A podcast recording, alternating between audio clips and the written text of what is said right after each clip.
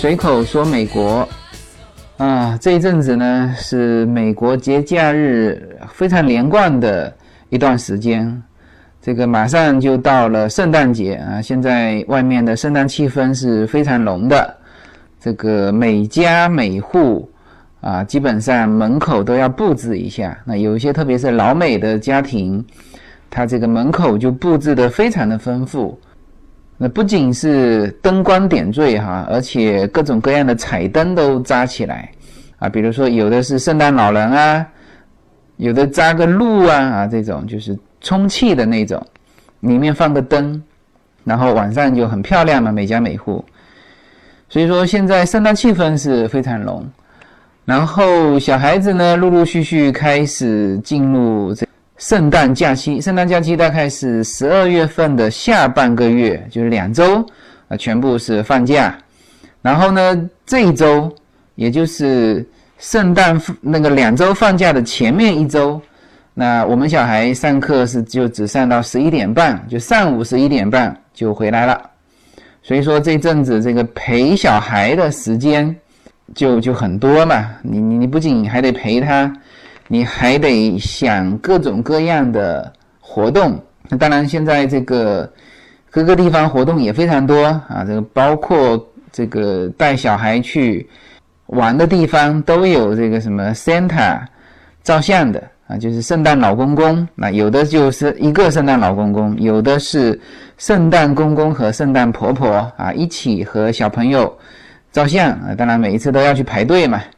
这个小朋友也都非常开心啊，然后呢，这阵子就 因为陪小孩的时间多嘛，那像我们优娜到五六岁这个年级呢，就要求你给他讲故事。当然，我和优娜的感情呢，我自己感觉哈，是从讲故事开始培养起来的，所以呃，我是建议。就很多这个爸爸，国内我知道，因为我原来在国内的时候也是，就是几乎没有时间。尤娜三岁之前，我基本上就没怎么照顾他，因为国内嘛，这个老人有照顾保姆嘛，老婆当然也是照顾的多。那我是就没没怎么照顾小孩，然后原来在国内也也很忙嘛，这个早出晚归，周末呢还还要有一些应酬。啊，所以三岁之前我没带过他，哎，但是优娜感情跟我非常好，是从什么来的呢？就是讲故事。这个我是把自己呃记忆当中能讲的这个儿童故事都给他讲了啊，当然无非还是那些封建迷信的啊，这个孙悟空啊、弥勒佛啊啊什么这些，然后这个。约娜三岁之后到了美国啊，当然他就基本上看的都是美国这边的故事书，就是迪士尼公主嘛。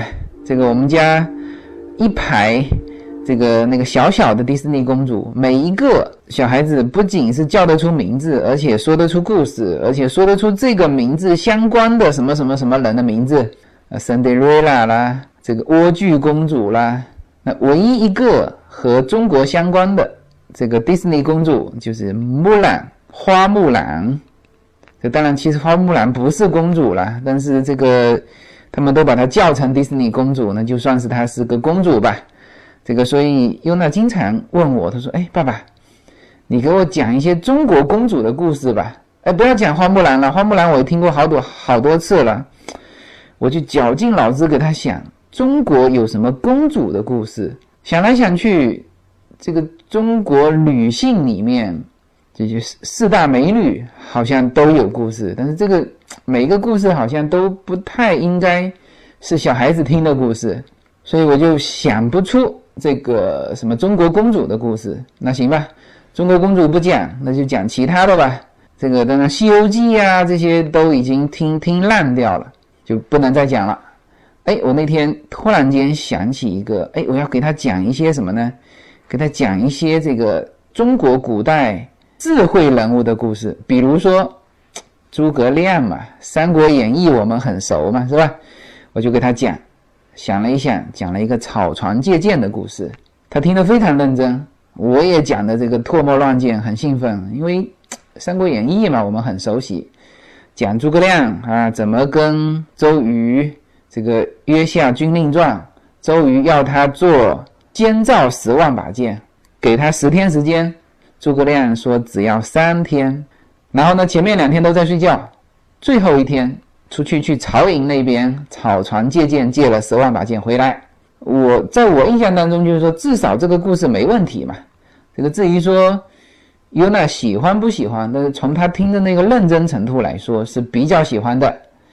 然后我讲到这十万把剑拿回来的时候，向周瑜交差的时候，突然间尤娜把我制止住了。他说：“爸爸，不对吧？”他说：“周瑜是叫他做十万把剑啊，他这个是跑到曹操那边去骗了十万把剑回来，这个不能算吧？”我一下子被他说愣住了。我说这个反正需要这个十万把剑嘛，是吧？至于说你是做的，还是去人家这么聪明，用这个智慧哈去对方那边这个这个这个骗，也可以说是骗嘛，骗来的十万把剑。从某种上程度上来说，我们这边如果是自己做的，还只是单方面增加嘛，是吧？如果去骗十万把剑，那那。此消彼长嘛，我们多十万把，对方少十万把，是吧？这不是还更好吗？然后我说这个，这个当然算完成任务了，反正我们做出十万把了嘛。尤娜始终不认可，他说不对，说好了做出十万把剑，他应该努力去把这十万把剑做出来。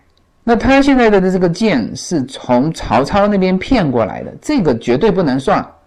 然后我一下子就是就是这个这个思维也短路了，知道吗？我我一下子不知道该怎么怎么说这件事情。当然，我其实不是说特别想说服他要接受，说啊这个是可以的。那我反正那时候头脑就短路了，然后心想：哎呀，这个传说中的故事，这个在我们家也发生了。什么传说中的故事呢？不是之前我就看过一些文章。写过美国的小孩，就是我印象当中好像是有篇文章写这个跟小孩讲阿凡提的故事，阿凡提怎么样从财主那边怎么用小钱骗大钱啊，怎么耍这个财主啊？当时那个文章里面就是美国的小孩就跳出来说不对，这不这是不应该的，这是第一，首先这是诈骗，第二呢，这个人家财主的钱也是钱。不可以用这种方式。阿凡提如果是阿凡提正确的做法，应该自己努力去工作，去赚更多的钱，不应该从财主那边骗钱。啊，这个当时我印象很深，有一篇文章，当时我看完这篇文章的时候，觉得不太以为然嘛，就是觉得这个事情有点夸张吧，是吧？这种叫死心眼。这个我们中国人当然是喜欢这种聪明才智嘛，这个就叫聪明才智嘛。好，这下发生在我们自己小孩身上，而且就当时一直到现在，我还真不知道该怎么来讲这件事情。这个我今天还问优娜，我说：“哎，我说上一次我跟你讲那个草船借箭的事情，我说你觉得诸葛亮这样做是不对的吗？”他说：“是不对的。”我说他不是很聪明吗？呃，尤娜说这个是很聪明啊，我我我我也觉得诸葛亮很聪明啊，但是他没有做出那十万把剑，这是不对的。然后我我又短路了，我我我不知道该怎么讲这件事情，啊，也许这个就是他今后形，就是这这种观念已经在他脑袋里面形成了，我想去改变他也也不容易了。另外，翻回头说，要不要改变？这也是我一个没想清楚的事情。当然，这个就我们这一辈人啊，或者说现在大部分的就中国的思维来说，那这个诸葛亮肯定是无比智慧嘛，是吧？古语讲得好嘛，叫兵不厌诈嘛，是不是？任何的啊，或者说是生意上啊，商场如战场啊，都都是这样，兵不厌诈。但其实我我后来想一想。这里面其实涉及到一个规则的问题。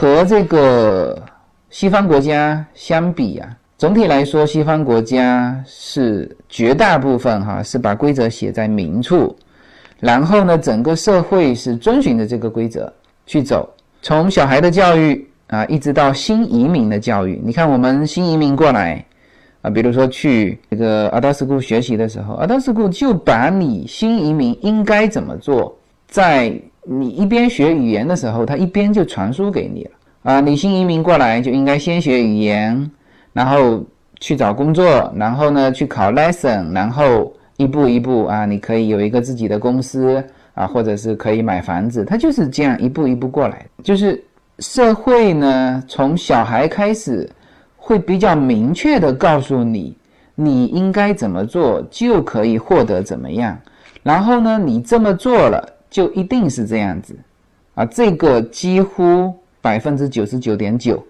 啊，有没有人在这里面不守规则的？有，犹太人，在美国很多犹太人做生意啊，呃，我听过的就有几几例啊，就是比如说怎么骗知识产权啊，变成自己的，就犹太人干这事。那么绝大部分，即使是在商业上，当然你商业模式可以创新。啊，这个比如说 Uber 啊、Airbnb 啊的商业模式可以创新，但是呢，总体的规则应该还是很明确的。比如说契约精神啊，尊重合同，这些是资本主义社会过来是基本上是不变的。但中国是什么情况呢？其实中国规则规则感不强，特别是这一百年吧。这个始终政治制度也是不断的变化，一会儿左边啊，一会儿右边啊，始终是在不断的变化。人家说改革这三十年 就是不守规则的三十年，啊，守规则的人原地踏步，只有全部都是不守规则的，因为你那个规则现在认为是该被打破的嘛。什么叫改革？就是打破规则嘛。啊，所以从这个承包。责任制开始啊，一个一个都是打破规则才能赚到第一桶金，所以说这个差别还是很大的。美国呢是痛恨不守规则，所以美国如果你不守它的规则，它的这个惩罚首先一定是惩罚哈，就是不可能给你奖励的，这个一定是惩罚。那惩罚很重啊，比如说闯红灯啊，该怎么样怎么样；比如说你撒谎啊，该怎么样怎么样。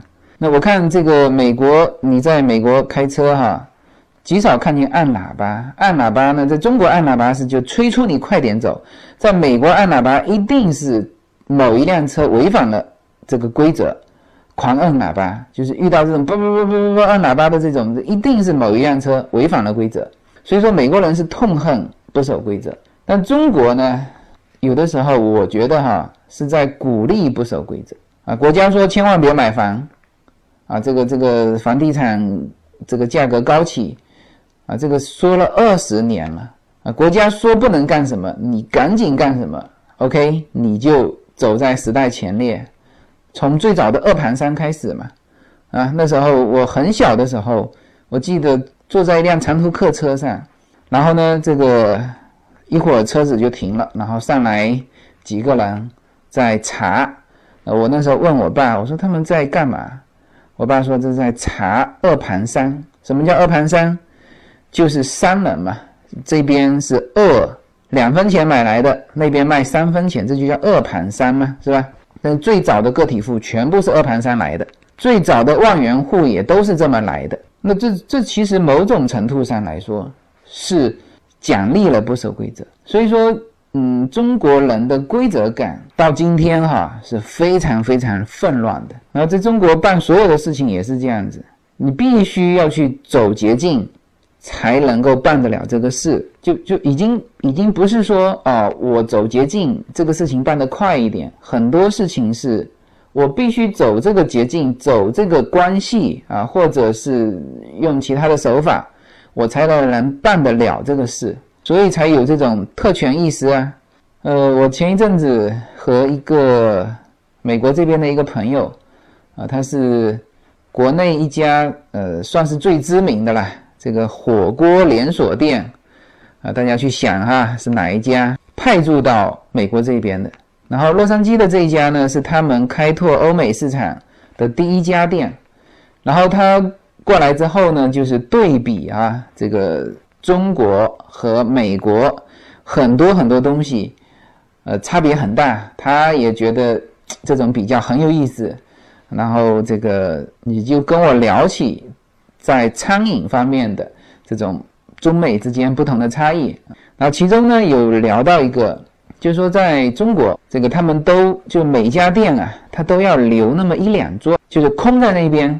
呃，普通的客人是不能坐的，那等什么呢？等一些就他们所谓的叫叫关系户，这这些关系户就是也不也不会预约嘛，人家就直接就过来了。然后他说那两三桌是天天晚上都用得到。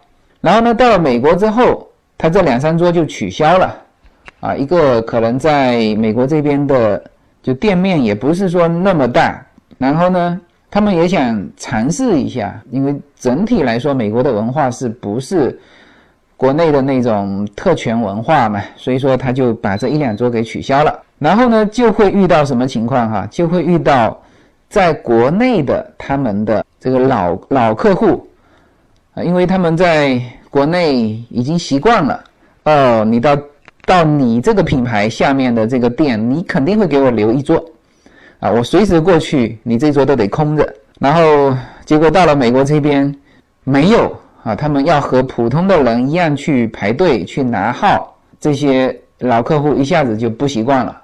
虽然说他也知道你这个是在美国开的这家店，但是呢，你是这个牌子嘛，是吧？我在国内享受得到，我到这边一样也应该能享受得到啊。没有享受不到，那就。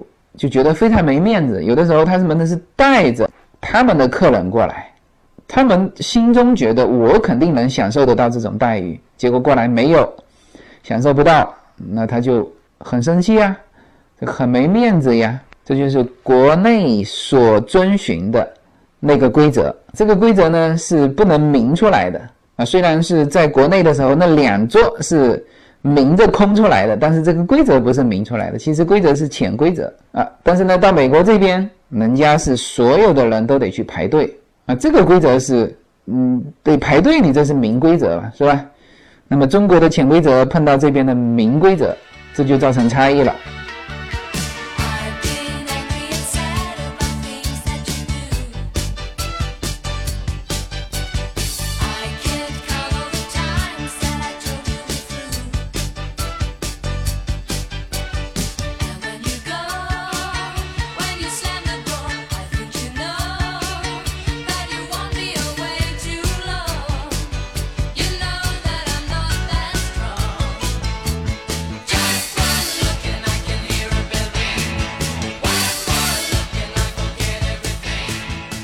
当然，潜规则实际上是有规则的哈。这个潜规则要比没有规则好。这个曾经有一阵子有一个段子嘛，就是说问那个女星你怎么看待潜规则这件事情，然后这个女明星说这个潜规则比没有规则好。哎，其实听起来是是有道理的哈。但是现在呢，就是总体感觉，其实中国呢。形成有些区域是形成一些呃稳定的潜规则，但是呢，事实上整体来说，国内的规则感是不强的。也就是说，这个潜规则随时在变，这个就难办了。这个其实会造成社会的一种不稳定，就是时时刻刻都要去猜，时时刻刻呢都要为这个规则去去冒风险。其实。游戏最重要的是一个稳定感，大家都遵守这个游戏规则，然后就能玩下去。那如果说游戏规则不断的变化，那实际上呢，整个社会就处于一个比较无序的状态。呃，前几天我看了欧美内参有一篇文章叫《中国人你什么时候学会尊重》嘛？那篇文章就以这种标题开出来的，都是要被骂的。当然，那个作者是就在法国 N 多年的一个一个作者，这个然后回国啊，遇了几件不顺心的事情，这个在我看来都很正常的啊。他他他遇到几件事情，然后就写了这篇文章。然后写的东西是其实是蛮有道理的，但是呢，下面是骂声一片。我去看了一下评论，哇，从头骂到尾，就是很多东西就跳出来了嘛。他说你这个，你法国人什么，你八国联军的时候你怎么不讲究尊重啊？就都来了。但是你去看他那篇文章，其实说的是有道理的，就中国历来就只有尊卑，没有尊重。那这里面说哈，这个有权的用权，有钱的用钱，有力的打架，嘴巧的骂街，什么都没有的就耍无赖。哎，这个就是就是这样子。这就是说，就这种如果是规则的话，那这种就只能只能是潜规则，就是你你抬不到明面上来，也不是法律了。所以就像高晓松说的，这个中国人呢，始终。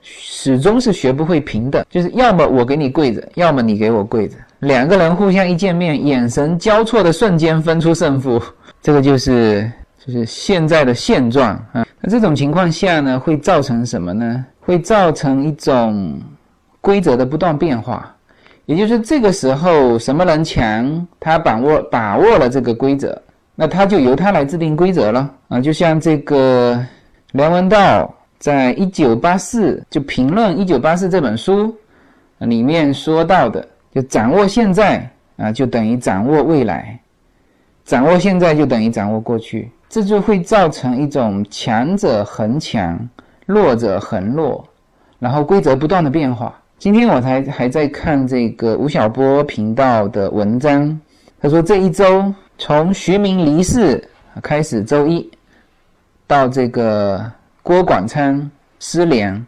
周末，啊，一头一尾把整周都呼应起来了。这个就是什么呢？这个就是中国呢在为这种规则的不明确在买单。你看徐明，大连实德的掌门人，那么后来牵扯到那个案子，一路下坡路，到四十四岁就去世了。然后呢，郭广昌是复兴集团的。掌门人啊，突然间就这样失联了啊！这个后来被证实是被检察院带走。所以说，然后我的一个朋友呢，在朋友圈里面这个晒了几张照片，说什么呢？说上一周还在学习郭广昌的文章和言论，这一周呢就看见他失联了。那到底他，他说他也是醉了，也就是说什么呢？也就是到底该不该学？啊，前一周还是众人学习的榜样，后一周就是，你看了吗？他是刚刚被带走，后面啊落井下石的还不知道多少人。那么这种不断的在变化，确实啊会给整个社会造成一种矛盾感。这个也就是在为这个不明确的规则在买单。在中国，其实这种大起大落的人非常多啊。这种大起大落呢，它往往不像美国，就是说它是在生意上的，呃，这个经营的好上去啊，遇到经营不好下来。中国的大起大落大部分跟政治有关，所以就会造成这种前一天还是还是英雄，这个二十四小时之后就变成就变成卑鄙小人。我我今天不是在说这个对不对哈，只是说呢。整体来说，中国到现在为止啊，这种规则感还是不强。如果中国呢进一步要往下走，一定一定要在一个长期的时间内建立起一个规则感很强的一个社会。也就是说，三十年、五十年就是这么个规则啊。那这样子呢，因为你你要培养人啊，十年树木嘛，百年树人嘛。就你看美国的这个小动物啊，它为什么说不怕人呢？那就是说前几代就可能是几十年来就没有人伤害过它们，所以说这这它的几代的基因里面就没有怕人的基因，所以说到现在它出现在你面前，比如说那个小松鼠啊，跳来跳去可以可以爬到你脚旁边来吃果子，这就是你需要用几十年的时间来。培养一些东西，那中国目前这种的不断的在为新规则买单的这种规则，你只能培养出什么呢？只能培养出我捞一把就走，是吧？我捞一把赶紧收手。那我捞的这一把要很大，足够我养活后半生，对吧？所有的商业啊，现在实体经济就是这样了啊。然后呢，金融这一块也也这样，所有的投资啊都是去抢那个上市那一下，天使投资做的人就少了。啊，所有的都是你上市之前我投进去，上市之后我马上减持卷钱，是吧？你这种规则下，你可不是只能培养出这种社会心态吗？没有什么能够阻挡你对自由的向往。人生是一段非常奇妙的旅程，我们常常不知道下一站会是怎样的风景。每个人的人生之旅都是完全不同的体验，经历过的无论起伏，无论得失，都是自己最珍贵的印记。大家好，这里是随口说美国，我是无限自由。大家现在除了可以收听我的音频节目之外，还可以登录我的微信公众号。呃，我公众号的名字是无限空间，大家可以在。公众号中搜寻“无限空间”，然后呢，看到一个高高跳起的背影，那个就是我。也可以直接输入我公众号的号码，大写的 L 一二零一零零一一五，这样就可以找到我。那么在这个公众号中呢，有我曾经行走世界的一些照片啊，也有我自己的一些个人的感想，当然也有与。随口说美国相关的很多的照片，大家可以进入公众号之后呢，在历史消息里面去搜寻，呃，一系列的文章、照片都在那里等待大家。另外呢，新开通了随口说美国的新浪微博，大家在新浪微博上搜索“随口说美国”，就会找到那个熟悉的高高跳起的背影。我会在这个微博当中呢，及时上传一些这边生活的一些花絮，和各位朋友进行及时的互动，欢迎关注，谢谢。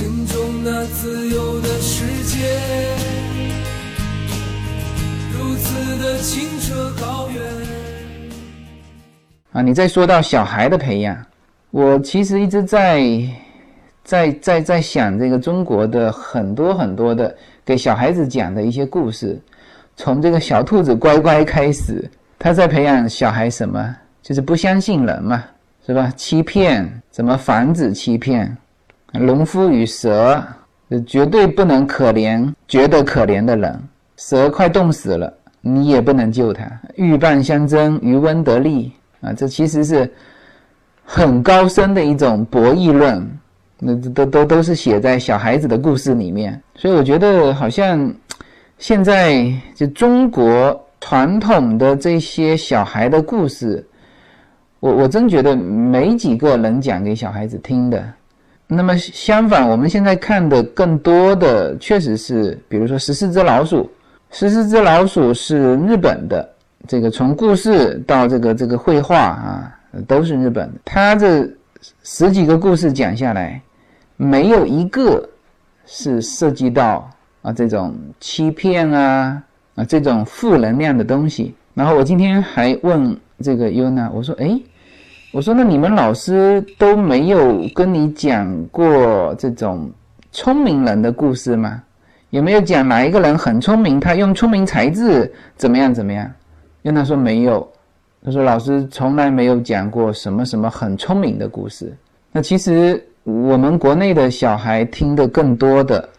是聪明人的故事，阿凡提的故事嘛，这就是很典型的聪明人的故事啊。然后回头说，再回头说到这个草船借箭哈，我后来想了一想，可能呢，我就放弃了这个向优娜说明诸葛亮是是这样做是正确的这个想法，就算了。为什么呢？其实想想也是有道理。那周瑜叫诸葛亮。啊，当然，周瑜这个存什么心我们就不说哈，就是周瑜叫诸葛亮十天内制造出十万把剑，是什么呢？是一个明规则，就是你十天内如果能造造出十万把剑，那我不是再给你十天，你又能造出十万把剑，这是一个比较明确的一个能力。那么诸葛亮借来的那十万把剑用的是什么？用的是巧劲。哎，正好那一天有大雾，你你天天有大雾嘛？不可能嘛，是吧？你曹操射了十万把箭过来。下一次大雾再去，他还会再射吗？不可能吧，他取的是这个巧，所以说这两边的差别就是这样子，就是说中国的这个规则啊，有的时候就取这个巧，叫出其不意，兵不厌诈，声东击西啊，都都都这些，以少胜多这种机会啊，确实是我们传统故事当中津津乐道的，但是从正常的古代战争来说，这种是很少的，大部分的是什么？当然还是以强胜弱嘛。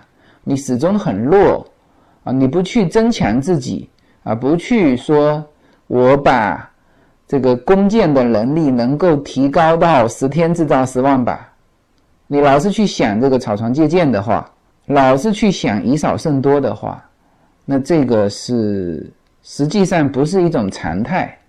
啊，只是一种偶尔的胜利，好吧？今天就从这个草船借箭的故事聊到美国的明规则跟中国的潜规则。其实中国不叫潜规则，是叫做一种规则的不明确，或者是规则的变化。中国呢，到时间要建立一种明规则了，这就是我们现在有提出的依法治国嘛。这个我还是比较赞成的，像以前那个以以德治国，这个有点像那个雷老虎，立刻就想到那个雷老虎的以德服人。好了，这一期呢就讲到这里哈，谢谢大家。